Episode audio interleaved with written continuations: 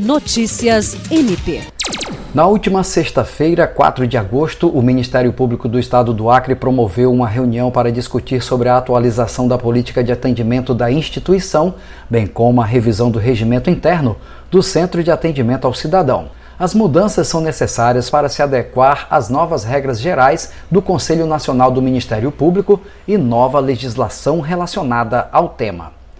O encontro contou com a participação do ouvidor-geral Procurador de Justiça Ubirajara Braga de Albuquerque e do ouvidor-geral substituto do MPAC, promotor de justiça Romeu Cordeiro Filho.